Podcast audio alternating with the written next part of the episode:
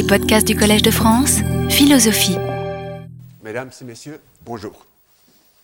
Euh, je vous prie encore une fois de m'excuser pour l'incident technique de la semaine dernière qui m'a empêché de me servir des projections que j'avais préparées.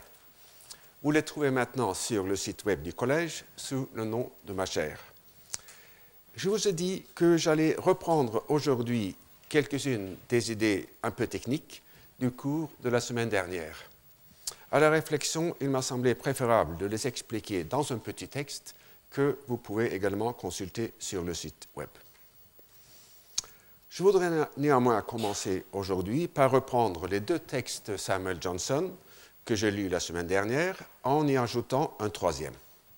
Car il me semble que dans ces passages, Johnson identifie de manière très précise quelques-uns des thèmes sur lesquels je me pencherai aujourd'hui. En fait, c'est surtout chez les moralistes classiques et les essayistes classiques que l'on trouve les meilleures analyses de la surrationalité, le thème de cette conférence, phénomène largement négligé par les modernes. Je citerai donc un assez grand nombre de leurs textes. Et le premier texte de Johnson, c'est celui que vous voyez. La vie est brève et nous perdons trop de temps en délibérations oiseuses sur la manière dont nous entendons la passer. Délibération qui, commencée par la prudence et continuée par la subtilité, se conclut après de longues réflexions forcément par le hasard. Préférer un mode futur de vie à un autre, pour de bonnes et justes raisons, requiert des facultés que le Créateur n'a pas jugé bon de nous accorder. Dans une conversation avec Boswell, Johnson développe plus longuement l'idée euh, que j'ai soulignée dans ce texte dans le contexte de l'éducation des enfants. Nous parlâmes de l'éducation des enfants et je lui demandais ce qu'il convenait de leur enseigner en premier. Johnson. Il n'est pas plus important de savoir ce qu'on leur enseigne en premier que de savoir quelle jambe on va enfiler la première. Pendant que vous vous demandez si c'est la droite ou la gauche, votre jambe est nue et vous allez attraper froid. De même, pendant que vous réfléchissez pour savoir laquelle de deux matières vous allez enseigner à votre fils en premier, un autre enfant aura appris les deux. Et le troisième texte va dans le même sens. Il, Johnson, n'approuvait pas le mariage tardif, remarquant que le temps perdu ne pouvait être compensé par aucun avantage. Même une union mal assortie était préférable au triste célibat. Johnson étant célibataire. Euh, on peut distiller de ce texte, me semble-t-il, les deux propositions suivantes. Première proposition de Johnson, même en consacrant de longues, longues, réflexions à la détermination de la meilleure ligne de conduite, on ne fera jamais qu'en décidant à pile ou face. Et puis, deuxième proposition de Johnson, même à supposer que cette détermination soit possible, les coûts d'opportunité en seraient prohibitifs. Et je reviendrai sur ces deux propositions dans la suite de l'exposé. Donc, euh, pour le thème de cette conférence, j'ai choisi le mot surrationalité. On pourrait aussi parler peut-être de hyper-rationalité, ou comme dans un article classique, qui date de 1913 par Otto Neurath, on pourrait parler de pseudo-rationalisme. Dans cet article très important, euh, Neurath commence par le constat suivant. La plupart de nos contemporains ne jurent que par leur intelligence et veulent s'en remettre à elle seuls pour toutes les décisions. Ils partent en cela de l'idée que pour peu que l'on réfléchisse suffisamment, on pourra, sinon avoir des certitudes, du moins repérer la façon d'agir la plus susceptible d'être couronnée de succès. Qu'il y ait des cas où l'on se retrouve totalement démuni en présence de plusieurs possibilités d'action, cela, on le nie ou on le déclare si extraordinairement improbable qu'aucun homme raisonnable n'aurait besoin d'y réfléchir plus longuement. Et à mon avis, ce diagnostic est également valable pour une grande partie des sciences sociales contemporaines, et peut-être même plus valable qu'à l'époque de Neurath. J'ai passé en revue la semaine dernière la tendance très répandue à réinterprétation les situations d'incertitude ou d'ignorance comme étant des situations de risque, lesquelles permettent, selon la formule de Neurath, de repérer la façon d'agir la plus susceptible d'être couronnée de succès. On en verra d'autres exemples aujourd'hui et dans les semaines qui viennent. D'abord, il convient de préciser que le point de vue duquel Neurath juge le pseudo-rationalisme, c'est celui du rationalisme même. Ce pseudo-rationalisme, même en partie à l'aveuglement volontaire, ou la duperie de soi, et en partie à l'hypocrisie. Les pseudo-rationalistes rendent un mauvais service au vrai rationalisme lorsqu'ils font semblant de disposer d'une intelligence suffisante, là où un rationalisme rigoureux l'exclut précisément pour des raisons logiques. Le rationalisme voit son triomphe majeur justement dans le fait de discerner clairement les limites de toute intelligence. Cette inclination au pseudo-rationalisme si répandue me semble découler des mêmes tendances inconscientes que l'inclination à la superstition. La première expression de cette idée euh, le rationalisme voit son triomphe majeur justement dans le fait de discerner clairement les limites de toute intelligence. Donc la première expression de cette idée dans la Paxée occidentale se trouve, semble-t-il, dans la lettre 120 de Saint Augustin. Et Pascal en donne euh, les paraphrases suivantes. La raison ne se soumettrait jamais si elle ne jugeait qu'il y a des occasions où elle doit se soumettre. Et ensuite, il n'y a rien de si conforme à la raison que ce désaveu de la raison. À ma connaissance, rien n'indique pourtant que Neurath se soit inspiré de la tradition augustinienne. De plus, l'abdication raisonnée de la raison aboutit à des conclusions très différentes dans les deux cas.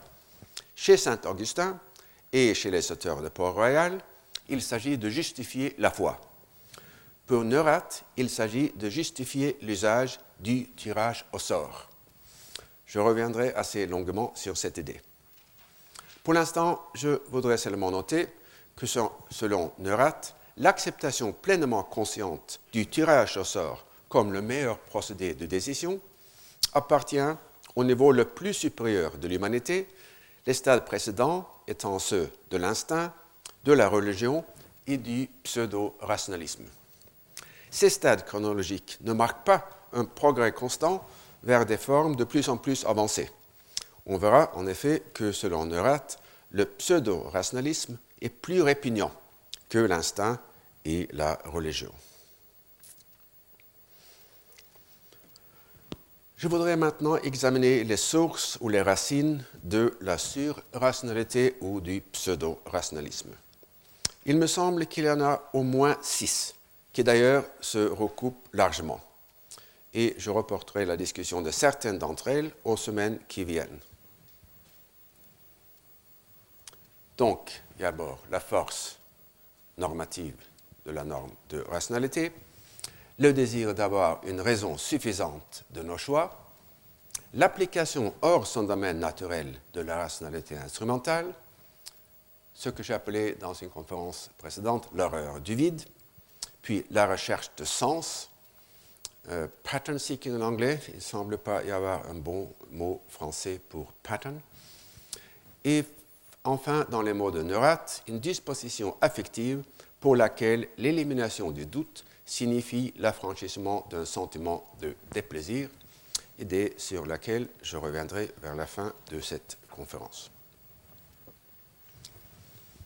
En ce qui concerne la norme de rationalité, je vous rappelle d'abord une remarque que j'ai faite dans, la première séance du cours, à savoir que la force normative de la rationalité sert de correctif permanent aux tendances irrationnelles spontanées. On peut parler à ce propos d'une sorte de rationalité imparfaite ou la gestion rationnelle de nos impulsions irrationnelles et de nos biais irrationnels et j'y consacrerai la dernière séance du cours.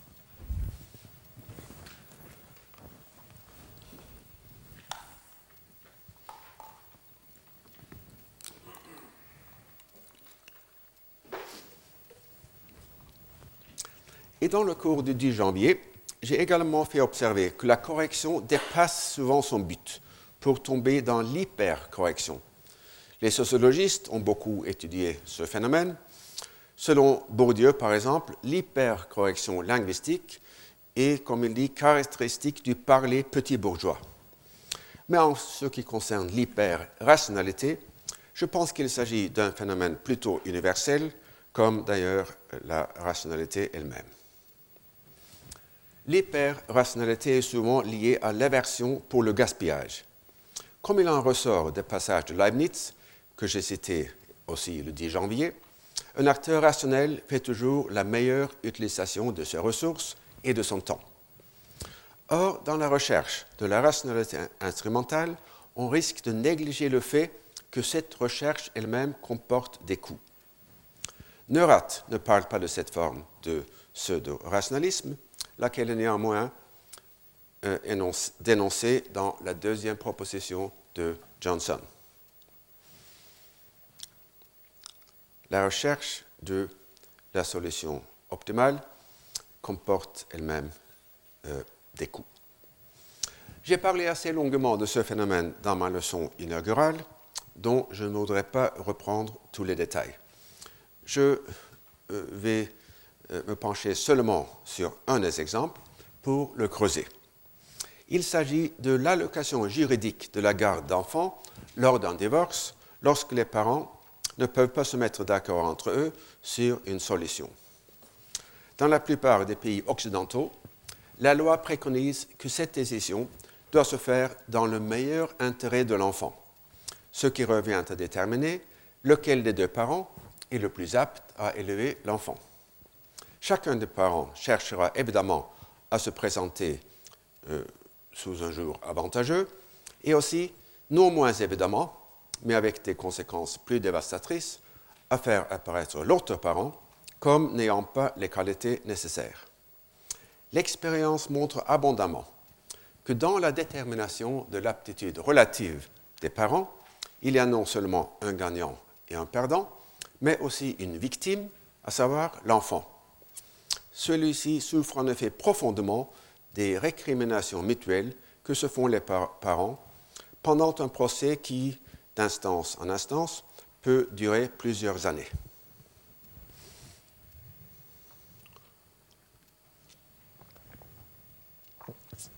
Supposons un instant qu'à la fin du processus, on ait identifié le parent le plus apte. Si l'on avait, identifié celui-ci dès le début, la meilleure solution aurait évidemment, évidemment été lui accorder la garde de l'enfant. Or, de manière générale, dans le divorce typique, il y a toute raison de penser que cette même décision, si elle est prise à la fin du procès, nuira plus à l'intérêt de l'enfant que ne l'aurait fait un tirage au sort organisé au début. Le processus censé déterminer ce qui est dans le meilleur intérêt de l'enfant subvertit en effet l'intérêt de l'enfant. Il est aussi très douteux que même un long processus de que même un long procès permette la détermination de l'aptitude relative des parents. Ni le juge, ni même les experts psychologiques ne sont capables de former des jugements fiables. Il existe une littérature importante qui démontre avec un grand détail de luxe, oh, détail de luxe que les soi-disant experts psychologiques, d'une part, ne sont pas d'accord entre eux, et d'autre part, sont moins capables de faire des prédictions correctes que ne le sont de très simples régressions statistiques. Et je vous cite à titre d'exemple un article qui euh, qui donne quelques données sur ce sujet. La raison de cet échec est en partie que les experts ont peu de chance ou font, peu d'efforts pour vérifier, après le fait, si leurs prédictions se sont confirmées. Ce qui fait obstacle, évidemment, à l'apprentissage par l'expérience. Et on peut reprendre sur ce point une anecdote que raconte Karl Popper portant sur une conversation qu'il a eu avec Alfred Adler, le psychologue, à Vienne dans les années 1920. Ayant observé la rapidité avec laquelle Adler avait diagnostiqué un client qui venait le voir pour la première fois, Popper lui demanda comment il y arrivait. En raison du millier de cas que j'ai déjà rencontrés, répondit Adler, à quoi Popper répliqua Et maintenant, vous aurez mille et un cas sur lesquels vous appuyez. L'objection qui repose sur l'impossibilité, de déterminer l'aptitude relative des parents, même à la suite de longues réflexions, correspond à la première proposition de Johnson, aussi bien qu'à la critique de Neurath. Et elle ne fait évidemment que renforcer l'argument pour l'usage du tirage au sort. Dans un livre que j'ai publié il y a presque 20 euh, ans, j'ai longuement défendu le principe du tirage au sort pour l'allocation de la garde des enfants. Au moins, c'est mieux que de couper l'enfant en deux. Mais il faut dire que cette idée n'a pas rencontré un grand écho. D'une part, on a objecté que le tirage au sort ne permettrait pas aux parents de présenter leurs arguments devant la Cour, ce qui ne manquerait pas de leur laisser un fort sentiment d'injustice. D'autre part, j'ai compris que la proposition va à l'encontre d'une idée profondément ancrée dans l'esprit humain, selon laquelle toute décision importante doit se faire pour une raison suffisante. L'usage du tirage au sort serait acceptable pour les petites questions quotidiennes, comme lorsqu'on décide à pile ou face qui va faire la vaisselle après un dîner. En revanche, les questions décisives de la vie, comme le choix d'une carrière ou la garde d'un enfant, requéraient des réflexions approfondies jusqu'à ce qu'on arrive à une décision que l'on puisse justifier par des raisons suffisantes. Et contre ces préjugés très forts, la sagesse de Samuel Johnson ou de Neurath ne peut rien. Pour prévenir un malentendu possible, je ne propose pas qu'on doive régler sa vie tout entièrement par le tirage au sort, comme le fait le protagoniste du roman culte par Luke Reinhardt, L'homme D, The Dice Man. Euh, un livre que je recommande. C'est très amusant. Si l'on classe les décisions sur une échelle qui va des plus insignifiantes aux plus importantes, le tirage au sort s'impose surtout aux deux extrêmes. Pour les petites affaires, comme le choix du film à voir dimanche soir, on peut décider à pile ou face parce qu'il ne vaut pas la peine d'investir dans la recherche d'informations. Pour parler dans l'esprit de Johnson, lorsqu'on se sera mis d'accord sur le film à voir, les salles de cinéma seront déjà fermées. Pour les grandes questions, comme le choix d'une carrière ou du parent qui aura la, aura la garde de l'enfant, on peut en faire de même, puisque même l'information la plus vaste ne permettrait pas de faire un choix bien informé. Entre les deux extrêmes, il y a un nombre de décisions susceptibles de se faire de manière rationnelle et uniquement déterminée, comme l'achat d'une voiture ou la décision de faire du tourisme dans tel pays plutôt que dans tel autre. On verra dans les semaines qui viennent que le phénomène de réduction de dissonance cognitive s'explique également du moins en partie, par ce désir d'agir pour des raisons suffisantes. Aujourd'hui, je voudrais présenter un exemple de nature différente, tiré d'un article important qui a lancé toute une série de travaux. Donc, c'est l'idée de reason-based choice, qui s'avère être tout à fait euh, différente de l'idée de choix rationnel. L'une des expérience que les auteurs rapportent dans cet article concerne précisément la détermination de la garde de l'enfant dans un divorce. On présente au sujet deux profils parentaux et demande à la moitié d'entre eux de nommer le parent auquel il accorderait la garde et à l'autre moitié de nommer celui auquel il refuserait la garde. Donc vous constatez les profils. Le parent A est euh, revenu est moyen dans tous les aspects, revenu moyen, santé moyenne, heure de travail moyenne, assez bon rapport avec l'enfant, vie sociale assez stable, tandis que pour le parent B, le score est plus inégal.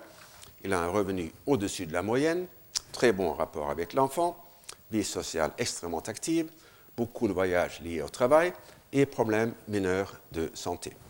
Donc on présente ces profils au sujet, euh, donc deux groupes de sujets dont l'un est demandé à qui accorder la garde et l'autre à qui euh, la refuser. Et comme vous le constatez, le taux de refus n'est pas l'image miroir du taux d'accord, comme il le serait si les sujets étaient rationnels.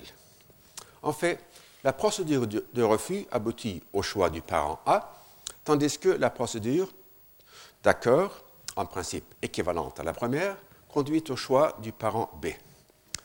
Ainsi, au lieu de faire un choix rationnel, les sujets cherchent les raisons qui justifieraient une décision.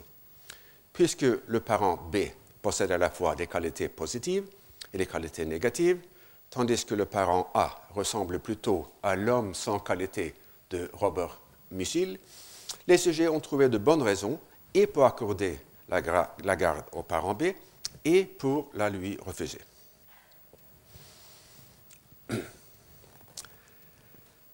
Si nous préférons avoir des raisons suffisantes pour nos choix, et s'il est plus difficile, toutes choses étant égales par ailleurs, d'avoir des raisons suffisantes lorsque le nombre d'options est plus grand, il s'ensuit que dans l'embarras du choix, on finira souvent par ne rien euh, choisir, un peu comme l'âme de Buridan. Et c'est en fait ce que l'on observe dans la vie quotidienne, aussi bien que dans les expériences psychologiques. On suit des expériences de laboratoire décrites par Shafir, Simonson et Tversky dans l'article cité. On peut mentionner l'expérience de terrain euh, euh, décrite dans, cet article, euh, où les auteurs expliquent comment ils sont établis des stands de vente de confiture à Broadway, à New York, deux week-ends de suite. Le premier week-end, ils offrirent six variétés de confiture et le second, 24 variétés. Et comme ils s'y entendaient, les ventes furent plus faibles le second week-end.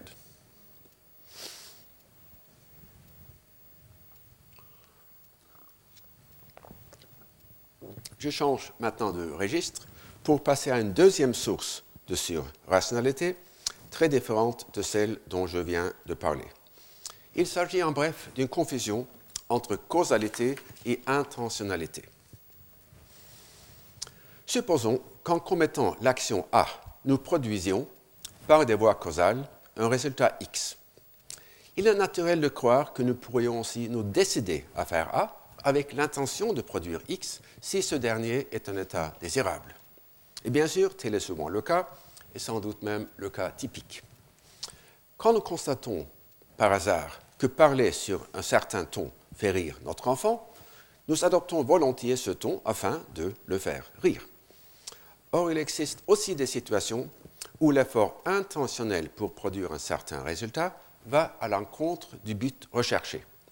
Et on peut appeler de tels résultats des états essentiellement secondaires, des états qui sont essentiellement des sous-produits de l'action et qui ne sauraient en constituer, euh, la fin euh, principale.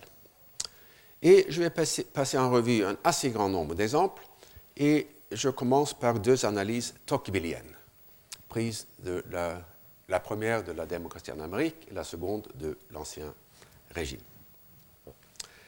Le premier exemple concerne le rôle de la religion dans la vie des Américains de son temps. Dans le chapitre intitulé Comment les Américains appliquent la doctrine de l'intérêt bien entendu en matière de religion, Tocqueville commente dans les termes suivants la prétention des Américains à ne pratiquer la religion que par intérêt personnel. Je me refuse à croire que tous ceux qui pratiquent la vertu par esprit de religion n'agissent que dans le but d'une récompense. J'ai rencontré des chrétiens zélés qui s'oubliaient sans cesse afin de travailler avec plus d'ardeur au bonheur de tous, et je les ai entendus prétendre qu'ils n'agissaient ainsi que pour mériter les biens de l'autre monde. Mais je ne puis m'empêcher de penser qu'ils s'abusent eux-mêmes. Je les respecte trop pour les croire. Le christianisme nous dit, il est vrai, qu'il faut préférer les autres à soi pour gagner le ciel, mais le christianisme nous dit aussi qu'on doit faire le bien en ses semblables par amour de Dieu. C'est là une expression magnifique. L'homme pénètre par son intelligence dans la pensée divine, il voit que le but de Dieu est l'ordre, il s'associe librement à ce grand dessein, et tout en sacrifiant ses intérêts particuliers à cet ordre admirable de toutes choses, il n'attend d'autre récompense que le plaisir de le contempler. Comme vous pouvez le constater par les mots que j'ai soulignés, Tocqueville dénonce ici la confusion entre deux sortes de récompenses, dont la première est le résultat d'un effort instrumental et la seconde purement intrinsèque. Et on peut comprendre son texte, me semble-t-il, à la lumière de l'interdiction chrétienne de la simonie, au sens large où celle-ci comprend tout échange entre biens terrestres et biens spirituels. Même, en admettant que celui qui fait de bonnes œuvres se rend par cela digne du salut, vouloir s'acheter une place dans l'au-delà par les bonnes œuvres constituerait une tentative condamnable de forcer la main de Dieu. De manière semblable, la théologie chrétienne et la théologie islamique ont toujours souligné que le martyr instrumental dont le but est le salut est inacceptable. De nos jours, comme on le sait, l'attitude de l'islam s'est pourtant infléchie sur ce point. J'en ai longuement parlé dans mon cours de l'année dernière. Un second exemple concerne les rapports de l'égalité à la liberté, lesquels sont au centre des deux grands livres de Tocqueville. En me limitant aux effets de ces deux caractéristiques d'une société sur le bien-être matériel des citoyens, la position de Tocqueville peut se résumer aux deux propositions suivantes. D'une part, la liberté ne produit ses biens qu'à la longue. Les mots que la liberté amène quelquefois sont immédiats. Ils sont visibles pour tous et tous, plus ou moins, les ressentent. Les mots que l'extrême égalité peut produire ne se manifestent que peu à peu. Ils s'insinuent graduellement dans le corps social. On ne les voit que de loin en loin et au moment où ils deviennent les plus violents, l'habitude a déjà fait qu'on ne les sent plus. Les biens que la liberté procure ne se montrent qu'à la longue, il est toujours facile de méconnaître la cause qui les fait naître. Les avantages de l'égalité se font sentir dès à présent, et chaque jour on les voit découler de leur source. D'autre part, la liberté ne produit ses biens que lorsqu'on ne l'aime que pour elle-même.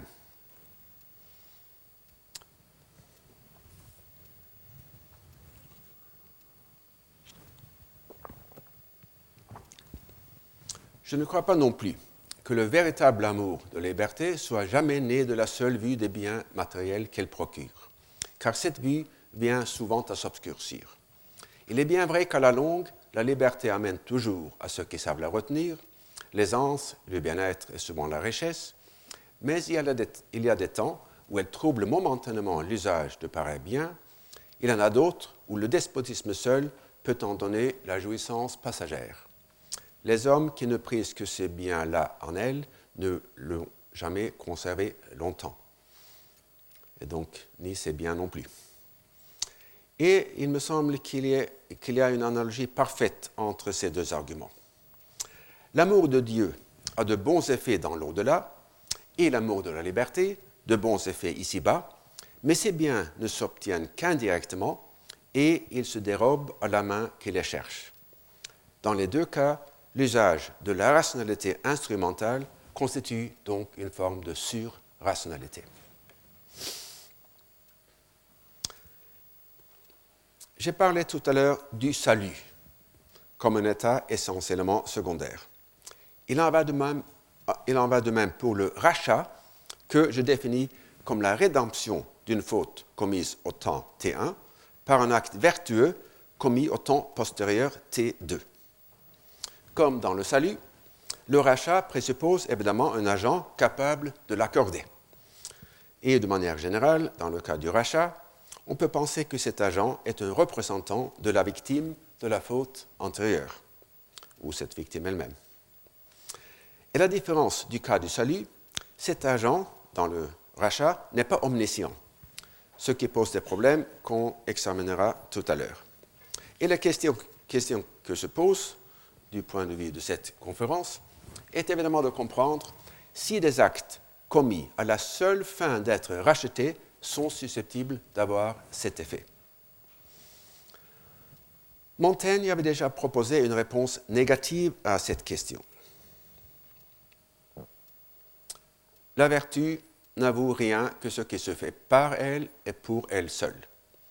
En cette grande bataille de Potédée, que les Grecs sous Pausanias gagnèrent contre Mardonios et les Perses, les victorieux, suivant leur coutume, venant à partir, c'est-à-dire partager entre eux la gloire de l'exploit, attribuèrent à la nation spartiate la précédence de valeur en combat. Les Spartiates, excellents juges de la vertu, quand ils vinrent à décider à quel particulier devait demeurer l'honneur d'avoir le mieux, d'avoir le mieux fait en cette journée, trouvèrent qu'Aristodème s'était le plus courageusement hasardé.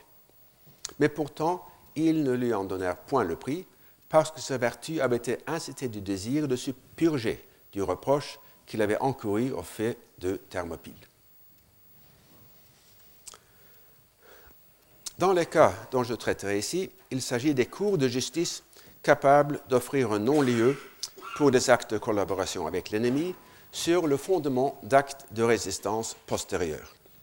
Pour l'étude du cas français, je m'appuierai sur ces deux livres remarquables de Marc-Olivier Baruch et de Gérard Chauvy. Euh, ce problème ne concerne pas seulement la France, et pour une étude comparée, qui se penche également sur l'Allemagne, la Norvège et les transitions en Europe de l'Est après 1989, je renvoie à mon article Redemption for Wrongdoing. Mais ici, je me limite à la situation française vers la fin de l'occupation allemande. Le contexte de ce problème est le suivant. Entre la fin de 1942 et le milieu de 1943, il devenait de plus en plus évident pour les populations occupées par l'Allemagne que celles-ci allaient perdre la guerre. En France, on reconnaît cette prise de conscience à des indices divers, dont par exemple le nombre nettement moins élevé de parents qui choisissent l'allemand comme première langue étrangère à l'école pour leurs enfants. Cette situation posait évidemment un problème aigu pour ceux qui avaient choisi de collaborer avec les autorités de l'occupation.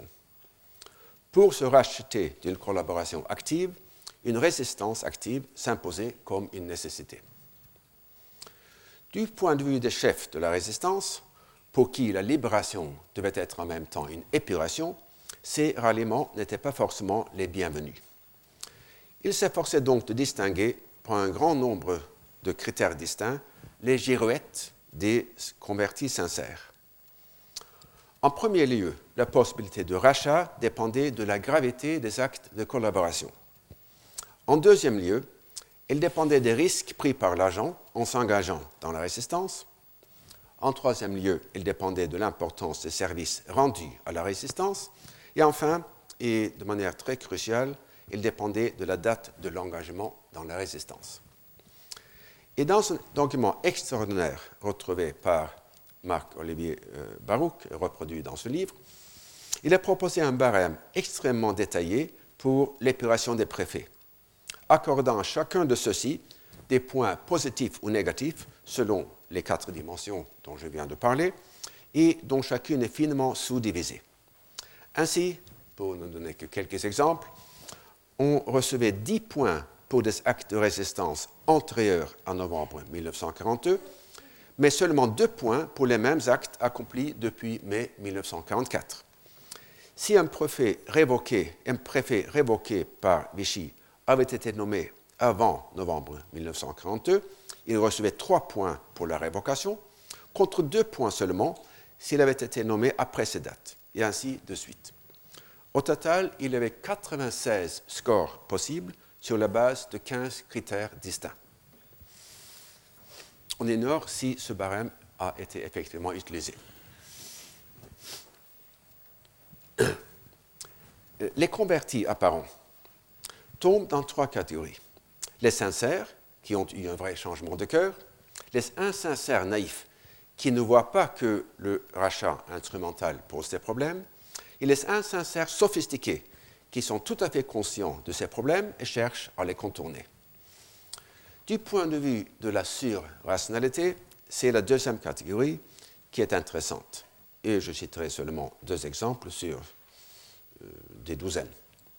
Le premier est le patron de presse Jean Prouveau, qui essaya de se racheter au printemps de 1944 en transférant 7 millions de francs à la résistance en échange de reçus en bonne et due forme. Et comme le remarque Pierre Assouline dans son livre sur l'épuration des intellectuels, il convenait de préparer les lendemains et Provost avait raison d'être prudent. Le second exemple concerne un jeune homme dont la Haute Cour rapporta les actions dans les termes suivants. Au mois d'août 1944, il réussit, au péril de sa vie, à hisser le drapeau tricolore aux fêtes de l'usine Renault sous le feu des SS qui abattirent à ses côtés le patriote qui l'accompagnait. Provost rendit un service qui ne comportait aucun risque pour lui.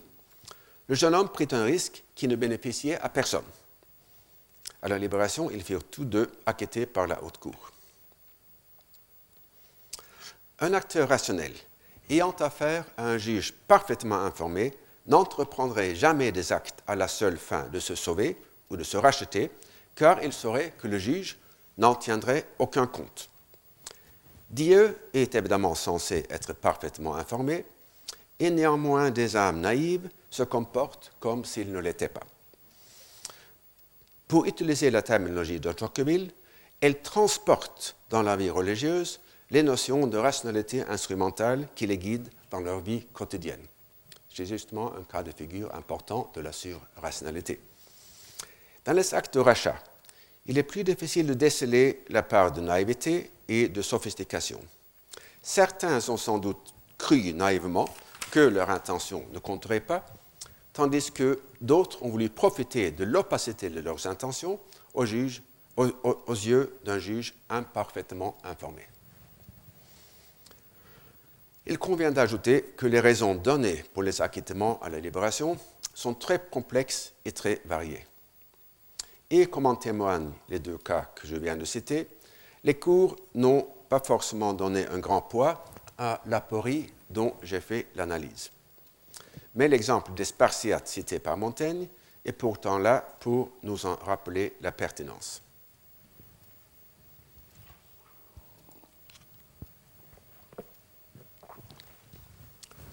Les états essentiellement secondaires que j'ai cités appartiennent tous au domaine du social.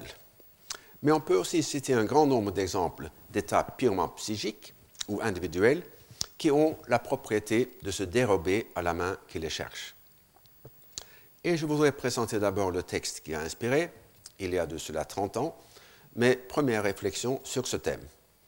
C'est un texte du très grand ouvrage de Paul Venn, Le pain et le cirque, à mon avis l'un des livres les plus importants, non seulement en histoire, mais en sciences sociales des 50 dernières années. Et il s'agit donc de vouloir faire impression sur quelqu'un. Donc je vous présenterai une dizaine d'exemples, tous euh, euh, avec, commençant par le mot vouloir, puisqu'il s'agit justement de, déterminer les limites de ce qu'on peut vouloir. Vouloir faire impression sur quelqu'un. Quand on se complet en soi-même et en sa grandeur, on se, soucie peu de l'impression à produire sur autrui et on la calcule mal. Or, autrui le sait. Il sait qu'une expression authentique ignore le spectateur et ne proportionne pas ses effets. Les importants, qui calculent trop, ne voient pas les sourires derrière leur dos. Donc c'est le calcul euh, euh, qui fait problème. Donc la rationalité. Le spectateur doute d'une expression calculée, une véritable grandeur ne se complairait-elle pas davantage en elle seule? Seule une expression qui ne cherche pas à faire effet en produit un. C'était une révélation quand j'ai lu ces lignes. J'ignore si Venn, euh, en écrivant ces lignes, s'est à son tour inspiré de Proust. Mais il aurait certainement pu le faire, comme en témoigne le passage suivant. Ici, il s'agit de vouloir obtenir la gloire. Chaque artiste pense, semble ainsi comme le citoyen d'une patrie inconnue, oubliée de lui-même. Cette patrie perdue, perdue, les musiciens ne se la rappellent pas, mais chacun d'eux reste toujours inconsciemment accordé en un certain unisson avec elle. Il délire de joie quand il chante selon sa patrie, la trahit parfois par amour de la gloire, mais alors en cherchant la gloire, il la fuit, et ce n'est qu'en la dédaignant qu'il trouve. C'est une expression qui ne cherche pas à faire effet en produit un. Euh, euh, et Proust avait en effet une compréhension profonde du paradoxe des effets et des états essentiellement secondaires, comme le montre également le passage suivant. Ici, il est question de vouloir être recherché. Il semble que dans la vie mondaine, la meilleure manière qu'on vous recherche, c'est de se refuser. De même, si un homme regrettait de ne pas être assez recherché par le monde, je ne lui conseillerais pas de faire plus de visites, d'avoir encore un plus bel équipage. Je lui dirais de ne se rendre à aucune invitation, de vivre enfermé dans sa chambre, de ne laisser entrer personne, et qu'alors on ferait que devant sa porte. Ou plutôt, je ne lui dirais pas, le lui dirais pas, car c'est une façon assurée d'être recherché qui ne réussit que si l'on ne l'a nullement adopté pour cela. Si par exemple on garde toujours la chambre parce qu'on est gravement malade, ou qu'on croit l'être, ou qu'on détient une maîtresse enfermée et qu'on préfère au monde. Et comme vous le constatez, par euh, les expressions, les mots que j'ai soulignés, Proust était pleinement conscient de la nature nécessairement non instrumentale du lien entre le refus du monde et le fait d'être recherché par le monde. Et je vais maintenant citer encore un assez grand nombre d'exemples, empruntés pour la plupart aux moralistes français, pour la raison que je vous ai indiquée au début, à savoir que c'est un phénomène largement négligé par les modernes, mais euh, tout à fait au centre des préoccupations des moralistes euh, classiques. Donc, je vous rappelle d'abord un texte de Bernard Williams que j'ai cité et discuté il y a 15 jours. Euh, deciding to believe, vouloir croire une chose, c'est impossible. On ne peut pas vouloir croire. On peut, on peut vouloir, mais on ne peut pas y réussir. Et puis, euh, l'inverse, en quelque sorte, c'est vouloir oublier une chose. Euh, Montaigne, la mémoire ne représente non pas ce que nous choisissons, mais ce qui lui plaît. Voir, il n'est rien qui imprime si vivement quelque chose à notre souvenance que le désir de l'oublier. Et on trouve la même idée chez La Bruyère. Vouloir oublier quelqu'un, c'est y penser. Il faut, s'il se peut, ne point songer à sa passion pour l'affaiblir. Oui, s'il se peut. Et euh, là, c'est une des rares exceptions où j'ai retrouvé une idée des moralistes chez les psychologues modernes.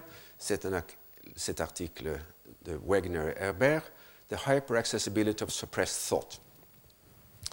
Mais, comme je l'ai dit, c'est assez rare qu'on trouve ces idées dans la psychologie contemporaine.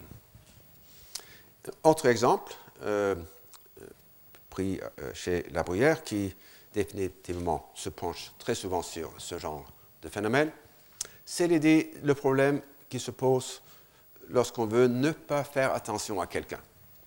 Et comme le dit La Bruyère, une femme qui n'a jamais, jamais, les yeux que sur une même personne ou qui les en détourne toujours fait penser d'elle la même chose.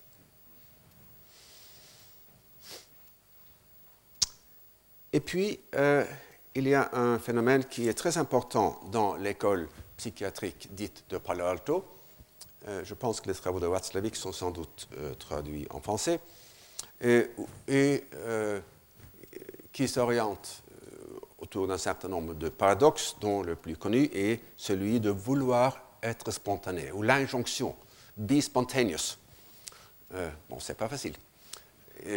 Comme ne l'est pas non plus euh, l'injonction, ne sois donc pas toujours si obéissant. Don't always be so obedient. C'est difficile à obéir à cette injonction. Euh, puis, il y a Tocqueville, vouloir réussir. Rien ne sert plus au succès que de ne point le désirer avec trop d'ardeur. Et on peut se demander quels sont les mécanismes par euh, lesquels ce désir euh, interfère avec son propre succès. Il y a plusieurs possibilités que, que je vais laisser de côté. Et puis, il a le dit, vouloir être naturel. comme le dit La Rochefoucauld, rien n'empêche tant d'être naturel que l'envie de le paraître. Et tout lecteur de Stendhal, euh, ou tout, pas, de Stendhal, mais de, ses journaux, euh, surtout pas de ses romans, mais de ses journaux, c'est que Stendhal était une confirmation vivante de cette maxime dans sa poursuite du naturel, terre promise, dans la phrase de Starobinsky, qui reculait toujours devant sa main. Donc finalement, il a dû euh, trouver une satisfaction euh, indirecte de ce désir dans le personnage euh, de ses romans. Et de manière peut-être plus surprenante, vouloir offenser n'est pas facile non plus. On n'est point effronté par choix, mais par complexion. C'est un vice de l'être, mais naturel. Celui qui n'est pas né tel est modeste et ne, passe pas aisément de cette extrémité à l'autre. C'est une leçon assez inutile que de lui dire Soyez effronté et vous réussirez. Une mauvaise imitation ne lui profiterait pas et le ferait échouer. Il ne faut rien de moins dans les cours qu'une vraie et naïve impudence pour réussir.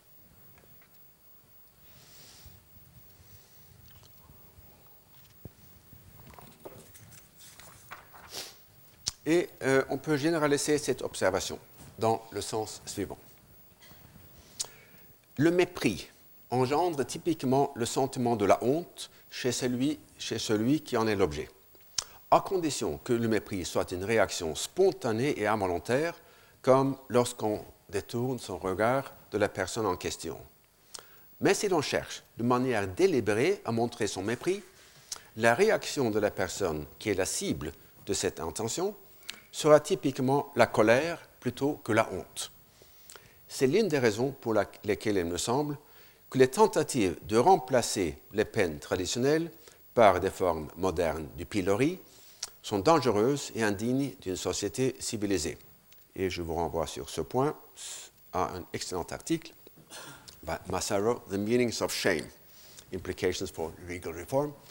Je ne pense pas que cette idée soit encore très répandue en France, mais aux États-Unis, l'idée de substituer shaming euh, aux peines euh, traditionnelles comme la, peine de prison et les amendes a fait de grands progrès ces dernières années. Et encore un, dernier exemple pris chez la Bruyère, c'est vouloir avoir une mine grave. Une gravité trop étudiée devient comique. Ce sont comme des extrémités qui se touchent et dont le milieu est dignité. Cela ne s'appelle pas être grave, mais en jouer le personnage. Celui qui songe à le devenir ne le sera jamais. Ou la gravité n'est point, ou elle est naturelle. il est moins difficile d'en descendre que d'y monter.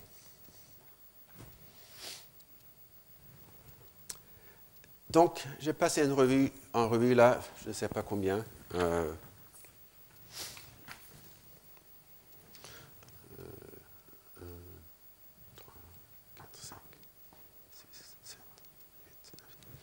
11, 11 exemples, je pense, euh, euh, qui ont en commun d'être ce que Leslie Farber, dans un livre publié il y a 30 ans, a appelé vouloir ce qui ne saurait être, voulu. Willing what cannot be willed. Donc, d'après lui, je peux décider d'acquérir. La phrase décider d'acquérir, c'est la traduction du mot anglais will. Un savoir, mais non de devenir sage, de me mettre au lit, mais non de dormir, de manger, mais non d'avoir faim, d'être soumis, mais non d'être humble, d'être scrupuleux, mais non d'être vertueux, de me mettre en avant, mais non d'être courageux, de convoiter quelqu'un, c'est le mot anglais lust, qui vraiment veut dire simplement désir sexuel, mais non pas de l'aimer, d'avoir de la compassion pour quelqu'un, mais non de la sympathie, de féliciter quelqu'un, mais non de l'admirer, d'être religieux, mais non d'avoir la foi, de lire, mais non de comprendre.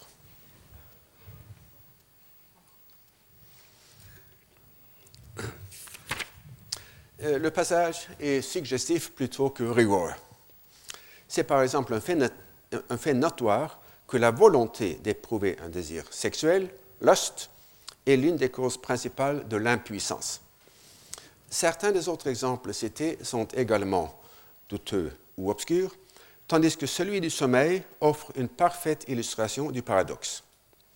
Essayer ou vouloir s'endormir produit le même effet chez l'insomniaque que vouloir parler distinctement chez le bègue. Il est bien connu d'ailleurs que pour faire s'endormir l'insomniaque, il est plus efficace de lui demander de se tenir éveillé et de noter son état mental toutes les cinq minutes, à condition bien sûr qu'on ne lui dise pas que cette activité est supposée lui faire s'endormir. L'importance de l'analyse de Farber est surtout de conceptualiser ce que l'on pourrait appeler l'excès de volonté, contrepartie de l'idée mieux connue de faiblesse de volonté dont il sera question plus tard dans le cours. Et dans ma terminologie, cet excès de volonté est bel et bien une instance de la surrationalité. Et le mécanisme qui en est responsable ressemble à certains égards à la négligence des coûts d'opportunité de la décision, négligence exprimée dans la seconde proposition de Johnson. Dans l'un et l'autre cas, le moyen subvertit la fin.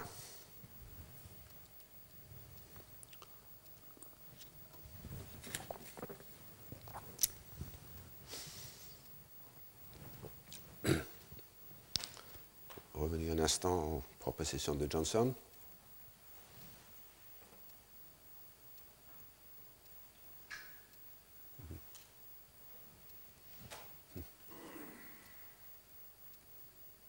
Euh, donc c'est euh, euh, la deuxième proposition de Johnson, le moyen subvertit la fin. la première proposition de Johnson, ainsi que l'analyse de Neurath, traite un problème distinct, à savoir notre tendance à nous former une opinion, à nous former une opinion même lorsqu'aucune n'est justifiée par l'information disponible. Et la semaine dernière, j'ai examiné plusieurs circonstances dans lesquelles l'idée de croyance rationnelle et partant celle de choix rationnel sont indéterminées. Il convient maintenant de comprendre les raisons ou les causes de la propension à se former des opinions non fondées dans l'information disponible, propension qu'il faut distinguer de la tendance à se former des opinions qui vont à l'encontre de cette information, puisque cette dernière tendance sera le thème du cours sur les croyances motivées. Je m'arrêterai pourtant un instant afin de signaler une, ambiguïté dans la notion de croyance motivée. Dans un premier sens, il s'agit de l'influence causale que peut exercer un désir sur les croyances en vertu du contenu propositionnel de ce désir. Et il en existe deux formes principales.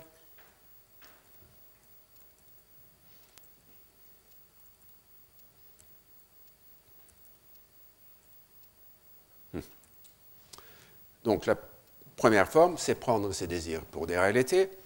Le désir que P soit le cas cause la croyance que P est le cas, ce qu'on peut appeler l'effet rénal. Et ensuite, croire contre soi, le désir que P soit le cas cause la croyance que P n'est pas le cas, c'est l'effet Othello.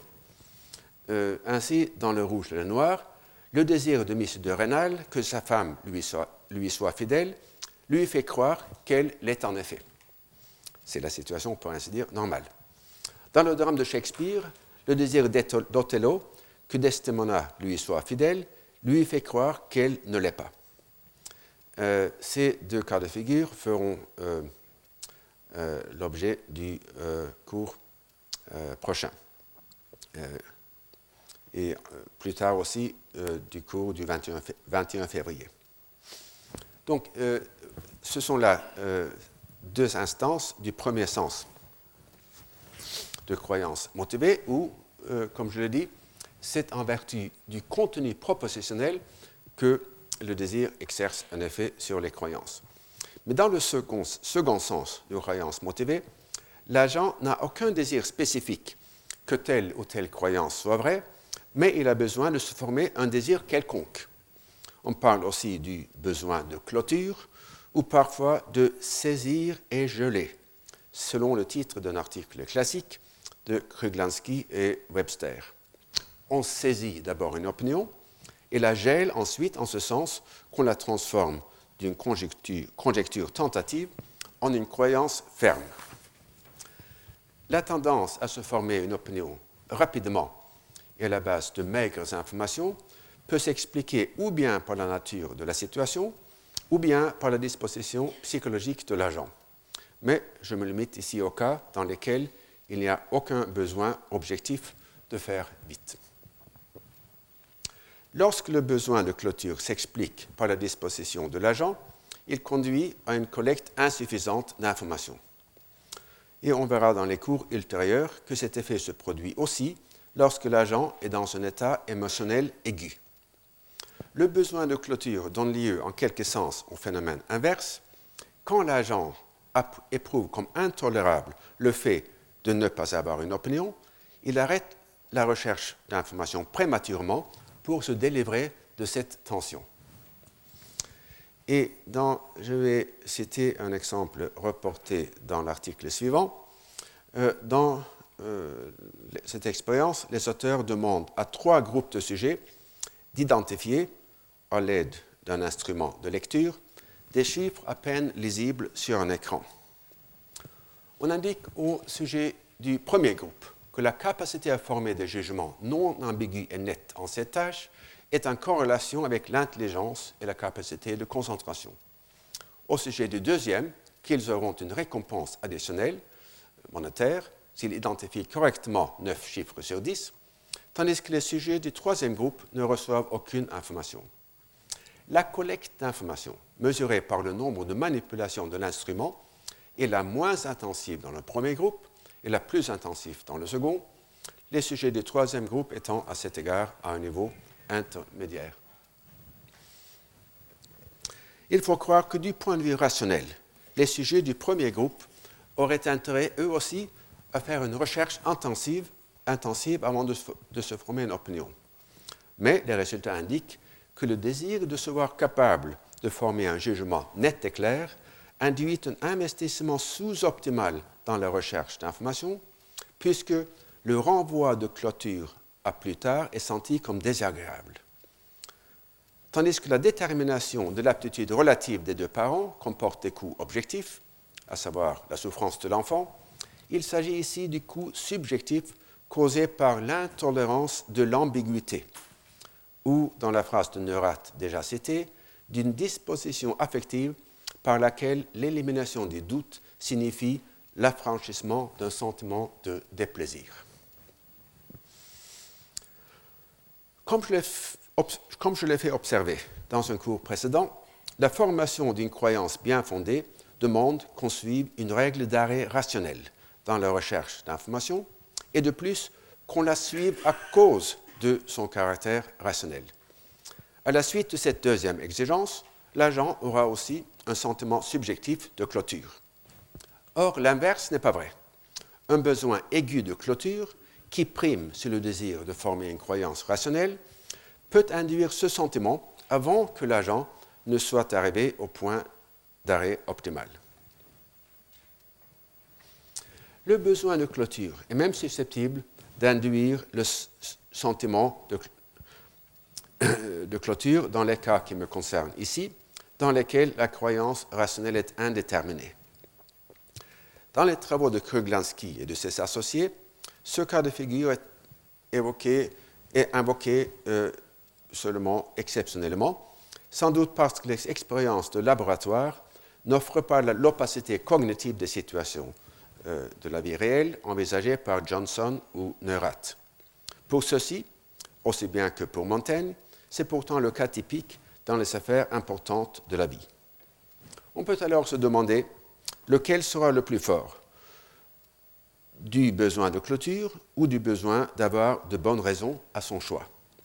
Si c'est le besoin de clôture qui domine, l'importance de la seconde proposition de Johnson s'en trouve réduite. Par hypothèse, la recherche de bonnes raisons serait infructueuse. La clôture hâtive, dans ce cas, même si elle n'est pas fondée, comporte peu de coûts. En revanche, cette recherche, si on l'entreprenait, serait forcément coûteuse. Une procédure irrationnelle qui ne coûte rien est évidemment préférable à une procédure irrationnelle coûteuse. En fait, l'agent irrationnel qui fait son choix sur la base de croyances formées par le besoin de clôture ne fait pas forcément une plus mauvaise décision que l'agent rationnel et lucide qui se décide à pile ou face. Et c'est en effet ce qu'a ce reconnu Norat. En prenant l'exemple cartésien des voyageurs écartés dans une forêt, il s'imagine le comportement de quatre personnages animés, le premier par l'instant, le second par la religion, le troisième par le pseudo-rationalisme et le dernier par le courage de s'avouer que son intelligence est trop faible. En admettant que les chances qu'ont les quatre voyageurs de sortir de la forêt soient égales, il y aura pourtant des gens, dont évidemment lui, pour juger très différemment les quatre comportements.